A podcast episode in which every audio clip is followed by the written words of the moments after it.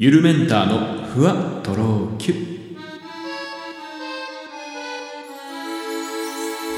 どうもゆるメンターです。この番組は僕ゆるメンターが日々の出来事をキュッとまとめてふわとろゆるっとお届けしていきます。えー、皆さんは何通勤ですか、まあ、もしくは学生さんだったら何通学されてますかね？まあ、僕自身は車通勤で、しかもまあ20分ぐらいかな、そんなに長い距離ではない、まあラッキーな部類かなと思ってるんですけども、まあ近かればね、職場とお家が、まあ徒歩通勤なんて方もいらっしゃいますし、まあ最近はやっぱその、まあそもそも家で仕事してるから通勤という概念がありませんなんていう素敵な方もいらっしゃるかもしれない。まああとはやっぱその、自転車とか、まあ、距離に応じてだだと思うんですけども、えー、電車通勤、バス通勤、公共交通機関、もしくは VIP な方でしたらもうお迎え来ますよ。タクシーに乗ってます、みたいな方もいらっしゃるかもしれないですね。まあ、その辺はご自身の、まあ、収入であるとか、やっぱベストな手段、まあ、お家を選ぶにもね、どこに住むかっていうのは大きな問題ですけど、まあ、そういったことにも関係してくるんでね、何がいいと悪いとかじゃなくて、まあ、必然的にその方法になっちゃうかなとは思うんですけど、まあ、僕自身本当は自転車通勤したいなっていうふうには、まあ、思うことは思うんですね。やっぱりまあ、これはもうずっと前から言われてるように、やっぱりこう、自転車は、まあエネルギーを使わない通勤手段の一つですよね。まあ環境資源、エコっていう観点からも、まあとても優れているし、まあ多少、まあ危険度は結構あるかなと思っていて、まあ事故に巻き込まれたりとか、ね、そういう怪我をする確率っていうのはやっぱ車とか電車とかに比べたら格段に大きくなるので、まあそういったリスクはあるかと思うんですけども、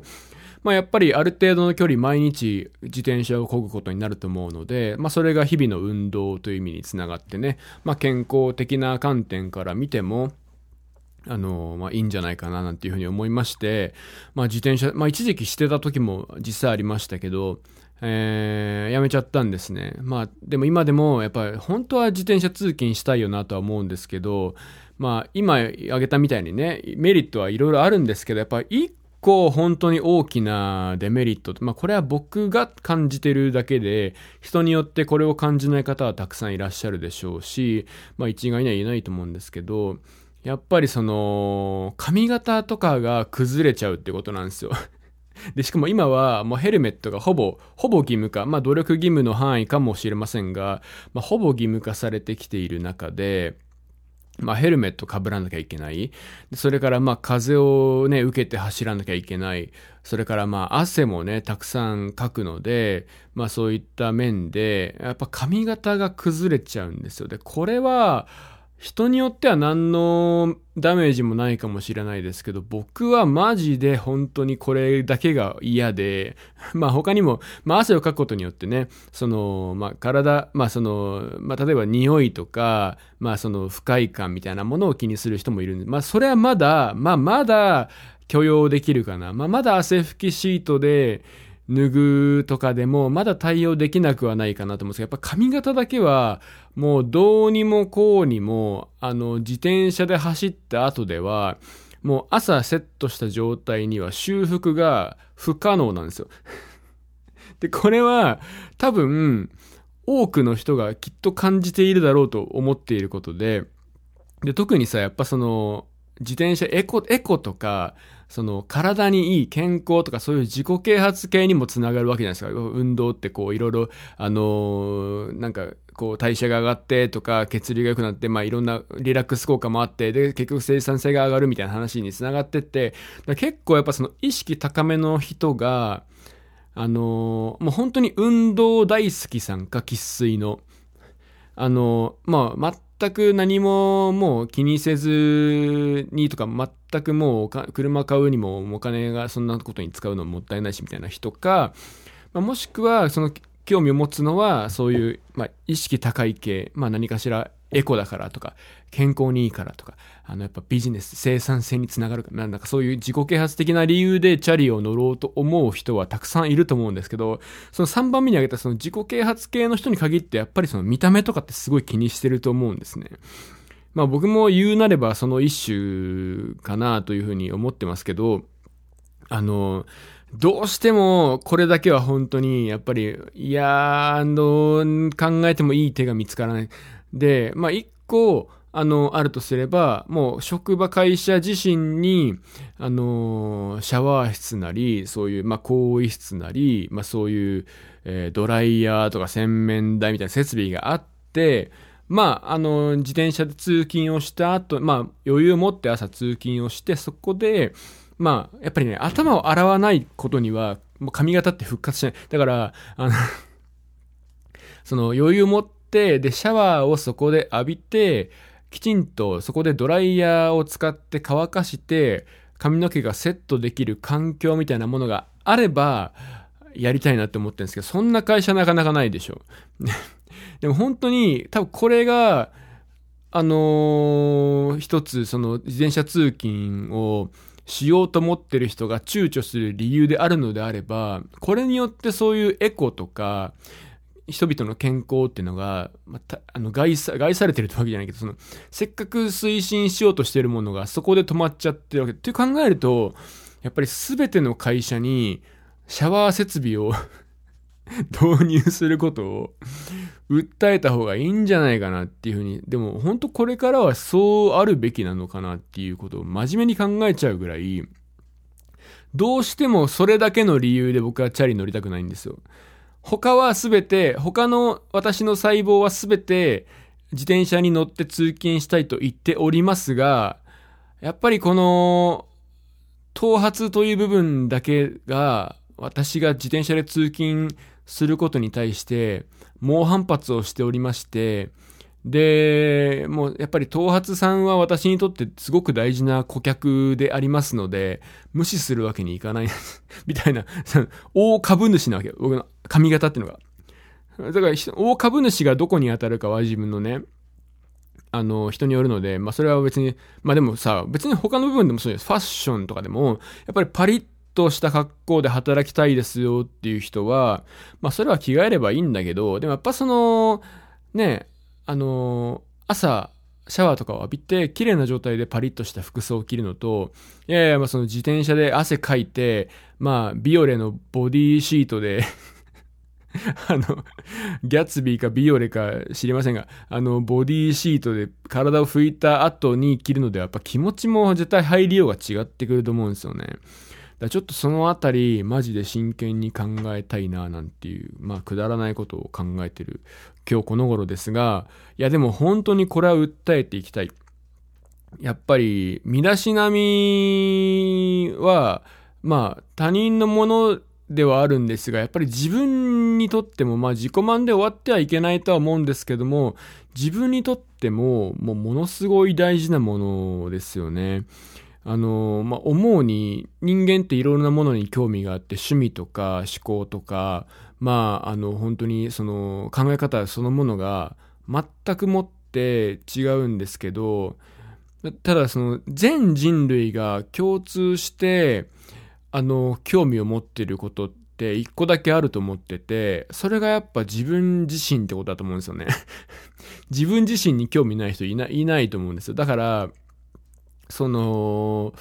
それをね、やっぱまずは整えていけるような環境が会社とかにあれば、むちゃくちゃいいな、なんていう、なんか、どうでもいい願望の話なんですけども、ちょっと本当にやってほしいな。まあでもさ、なんで、なんで通勤の話をしたかっていうと、まあ、あまあ僕の場合はそんなに長くないとはいえ、1日20、まあ往復だとだから40分ぐらいですか、車には乗るわけですね。で、まあこの時間内に何をしてるかというと、まあ車の運転中にスマホを触ったりとか何か本を読んだりするわけにいかないので、まあ、まあ音楽を聴くか、こういう、まあラジオ番組みたいなのを聞いて過ごしてるんですけども、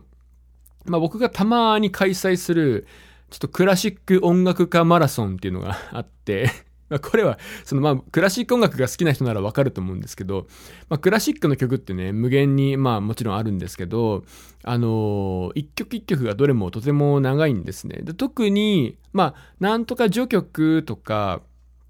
あの、そういったものは結構短めのものが多くて10分15分ぐらいで終わったりすると思うんですけども、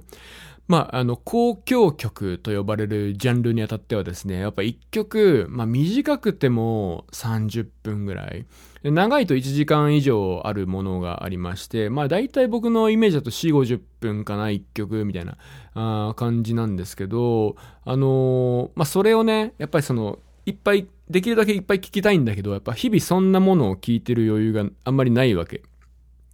で、まあ、あの、自分のね、好きな、あの、チャートに入ってるポップスの曲だったら、まあ、3分とか4分、5分で終わるじゃないですか。だから繰り返し聴けたりするんですけど、クラシック音楽って、あの、たくさん聴こう、たくさんいろんなものを漁ろうとか、あのー、同じ好きな曲を何回も何回も聴こうって思うと大変なんですよ。で、まあ僕も一応まあね、浅はかではあるけどクラシックファンなので、まあできるだけいろんな曲聴きたいなって思うわけですよね。まあ、もちろん自分の好きな曲はいくつかあって、例えば僕だったらもうブラームスがすごい大好きで、ブラームスの交響曲っていうのは全部で1番から4番まであるんですけども、これはもう幾度となく繰り返し聴いてる曲なんですが、やっぱりその、まあ、ポイントポイントでね、例えばベートーベンの5番とか9番とか、ドボルザークの9番とか、あと何が有名ですか？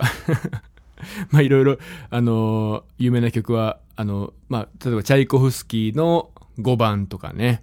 マーラーの1番とか、えー、まあ、モーツァルトの30何番とか、まあ、いろいろあるんですけど、あの、まあ、そういったポイントポイント、まあ、ベートーベンだったら7番もかな。なんか、やっぱ有名な曲っていうのはクラシックの中でもいくつかあって、ポイントポイントでそういったものをかいつまんで聞いてはいるんだけど、じゃあ、例えば、ベートーベンの交響曲っていうのが、まあ、有名なら5、9、7、3とか、まあ6もかな。まあ結局全部じゃんってなっちゃうんですけど。まあでも有名な順番が度合いがあって、まあ5と9はやっぱ聞いとかないとね、みたいな感じはあるんです。あの、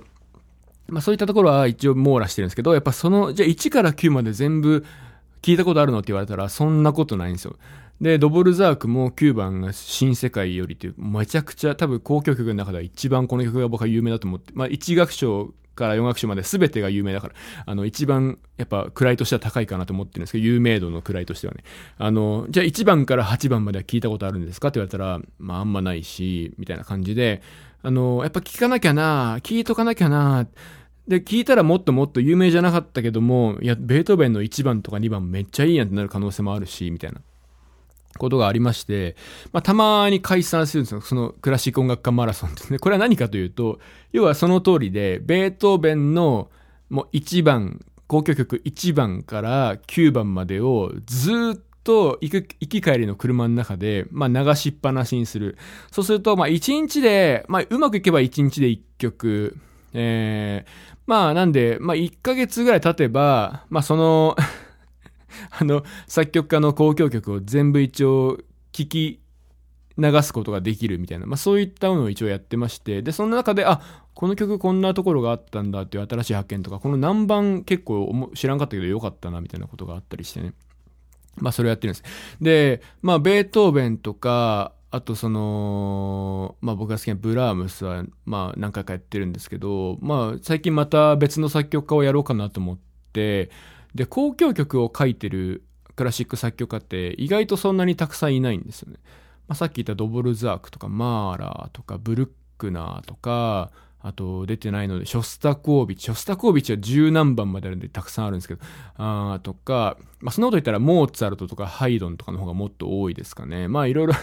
あるんですけど、で僕はその中で今回、まあ1番から全部最後まで聴こうって思って決めた作曲家が、えっと、シベリウスっていう作曲家でして、まあ、えっと、フィンランドの作曲家になりますね。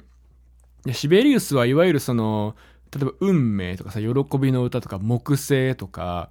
みたいに、あの、威風堂々みたいな感じ、なんかこう、あの、これといってこの、お茶の間に流れてる、もう誰もが知ってるクラシックのメロディーみたいな曲がないんで、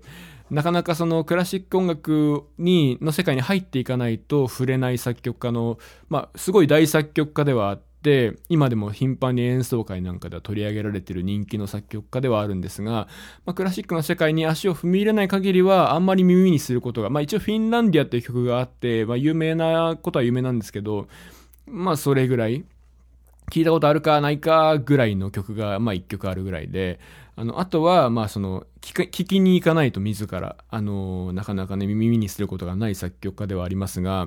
まあ、僕はとても好きでして、っていうのは、まあ、僕一応弦楽器奏者なんですけど、オーケストラっていろんなね、まあ、バイオリンとか含めて弦楽器群がまずありまして、で、まあ、基本弦楽器が中心なんあんだけ100人いるんですけど、やっぱバイオリン、ビオラ、チェロ、コントラバスが、一番核となっていて、その周りに金管楽器、木管楽器、パーカッションがいる、ハープとか、あとね、えー、っていうような、まあそもそも歴史的にもそういう構成なんです。だから必ず作曲家も、やっぱその弦を主体に、その弦のセクションを主体に書いていますし、あのー、なんだろうな、やっぱ核となる部分が弦で、その周りが管楽器っていうようなイメージになるんですが、この弦の部分の出来が、シベリウスはもう一番いいなと思ってて 弦だけで出す迫力とか、なんかその弦だけ、なんか僕弦楽器奏者なんで、あ、弾いてみたいなっていう、なんかその弦楽器奏者の気持ちいいポイント、喜びみたいな、こういうのを弾くとそ、それぞれの楽器でね、やっぱこの楽器ってこういうところを弾くと、とかこういうフレーズ弾くとこの楽器っぽくていいよねみたいなものがあるんですけど、あの、シベリウスの曲はやっぱ、弦楽器ってこうだよね、みたいなポイントが詰まりまくってると。すべてそうみたいな感じで。まあ、オーケストラなんかで一回やってみたいなっていうふうに思ってる作曲家なんですけど、まあ、とてもね、あのー、聞いてて、まあ、あの、割とドラマチックで、まあ、割とその、なんだろう、ああいうベートーベンとかブラームスとかに比べるともっと新しい作曲家なので、作曲の技法も結構自由。昔はその交響曲というと、もうその作り方が決まっていまして、まずこういうものを作ります。はい、皆さんできましたかじゃあ次に先ほど作った1番のこれを、こういう風に変えて繋げてみてください。はい、できましたかじゃあ今作ったこれを、じゃあ今度はこういう風に変えてみて、これ繋げてみてください。みたいな感じで、あの、その決まってるんですよ。形式っていうのが。こう来たらこう、こう来たらこう、こう来たらこうっていうルールがあって、、まあその中で作曲をしなければいけなかった時代がある。で、まあベートーベンぐらいの頃にはだんだんそれがもっと自由になってきて、まあ割と、まあ拡大、解釈が拡大していくっていうかな。こういうのもこういうのに含まれますよね、みたいな感じで あの、本当はこう変えなきゃいけないけど、まあこれもこれと見なせるからいいっしょ、みたいな感じがどんどんどんどん広がってきて、作曲のそのスタイルっていうのが自由になっていくんですけども、どんどんロマン派の後期に連れていって、で、あの、まあ本当にその、シベリウスはロマン派で言うと最後の方の人なんで、もう本当に全く結構自由な感じで、いろんな場面が曲の中で描かれているような感じなんですね。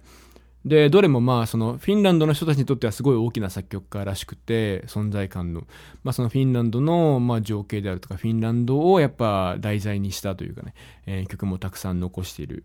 まあそんなね、あの感じで、えー、まあフィンランドはやっぱ北欧の国ですんで、まあ、結構自然が豊か、結構やっぱ雄大な感じの曲が多いなっていう、まあ聞いててもね、なかなかこう、結構非日常感に包まれるような感覚があっていいですね。で、まあ2番、交響曲、交響曲の2番が一番フィあのー、シベリウスは有名なんですけど、まあ2番はね、結構前からずっと何回も聞いたことあったんですけど、まあ今ね、4番ぐらいまで聞いたんですけど、あ、どれもいいなと思って。結構どれも表情が違ったりしてですね、あの、楽しんでおります。まあ、こんなことをね、たまに開催してますが、あの、まあ、一気にこう、グッて聞くっていうのもなかなか、でもそうやって覚悟をしないと、クラシック音楽ってやっぱこの、40分の曲をね、聴かなきゃいけないから